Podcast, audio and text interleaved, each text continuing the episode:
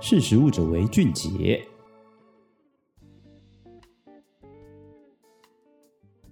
你好，这里是识食物者为俊杰，我是俊杰，对，就是那个俊杰。今天要跟各位谈的内容是，台湾人非常爱喝豆浆。根据统计哦，目前国内包装的豆浆、米浆的市场规模，它高达了四十亿到五十亿元。而路边摊、餐车、连锁早餐店，它贩售的豆浆，如果也纳进来计算的话，这个市场的规模更可怕哦。不过呢，网络上流传了许多关于豆浆的谣言，还影响了民众选择豆浆时的判断呢。我们就来针对最常见的三大谣言，来还给豆浆一个清牌。那谣言一：豆浆是用非机改黄豆制作的产品吗？答案是哦，台湾其实并没有种植基改黄豆。目前市面上流通使用的基改黄豆几乎都是从国外进口，而且呢，根据食药署的规定哦，如果你食品原料中有使用到非基改原料，但非故意掺杂率超过百分之三，你就必须标示基因改造等字样。因此呢，如果你要判断产品是否是非基改，最简单的方式，答案就在瓶身的标示上面哦。一般而言哦。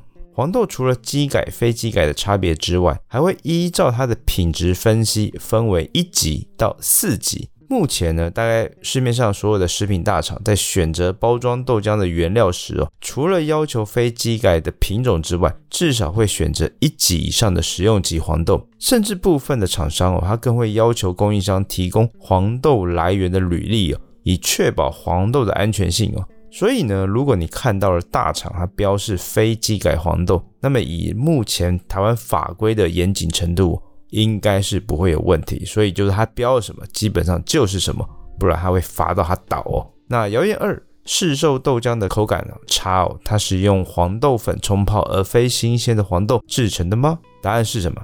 近年来哦，由于食安问题不断的发生了，因此不少的消费者他会购买家用的豆浆机来自己做豆浆。那家用豆浆机呢，往往是少量的制作，它强调黄豆浸泡后便可榨汁，新鲜出浆，豆香味足啊，甚至豆浆的浓度还可以依个人的喜好来调整哦。但是，一般市售的包装豆浆哦，他们都是采取大量生产的制造的流程哦，除了和家用豆浆机一样，都会有浸豆煮浆，还有什么滤渣的程序之外，它还会有豆渣分离、营养保存，还有杀菌。充填包装，还有产品检验，最后才是什么？透过冷藏运送到通路来贩售。而食品大厂像是统一、光泉等等，它为了确保豆浆的所谓的品质的稳定哦，因此呢，他们在杀菌、灭菌还有营养保存都会采取标准化的程序哦，让每一瓶的豆浆喝起来味道都是一致的。至于所谓的所谓的粉泡豆浆哦，它是用干燥的黄豆粉加水冲泡。它的方式呢，其实非常的简单，而且快速又便宜哦。坦白讲，它比起传统磨豆啊、煮豆浆或者用豆浆研磨机都来得要省时省力哦。因此呢，一些小规模的所谓的早餐店或者是餐车，他们都会使用粉泡豆浆哦。不过坦白来讲哦，根据营养的来分析哦，粉泡豆浆跟市售豆浆其实一样都有蛋白质、淀粉还有糖类的营养素哦。但粉泡豆浆呢，它其实因为它经过风干的破坏哦。它的营养成分会略少于新鲜黄豆煮磨的所谓的豆浆哦。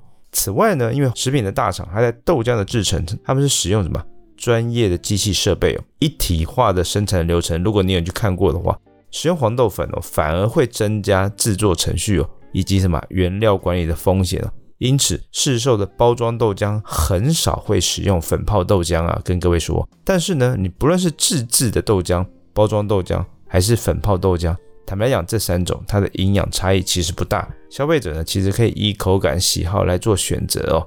那谣言第三个，自制豆浆呢，如果你有自制豆浆，你会知道，就是说通常哦三到五天就容易酸败啊。诶，可是包装豆浆它保存期限，各位去看一下，它有十四天。所以呢，就有很多人怀疑这些包装豆浆它是不是加了防腐剂哦？答案是，哦，天哪，真的不是哦。食物腐败最常见的原因是什么？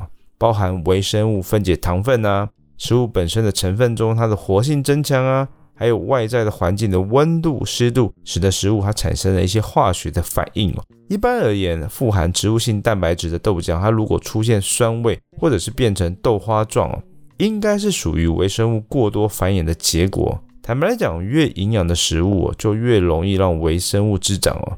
你喜欢喝微生物也喜欢。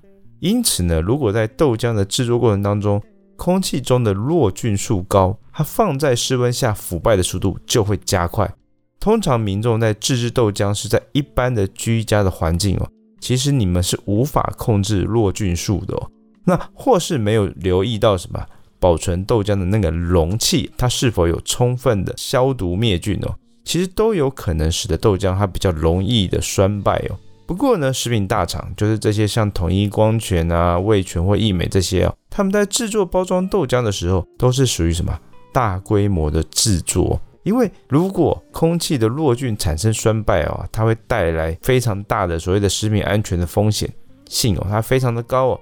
因此呢，这些厂商哦，它对于食材的什么新鲜度、制作过程的落菌数，还有保存条件的抑菌的性哦，都有严格的管控哦。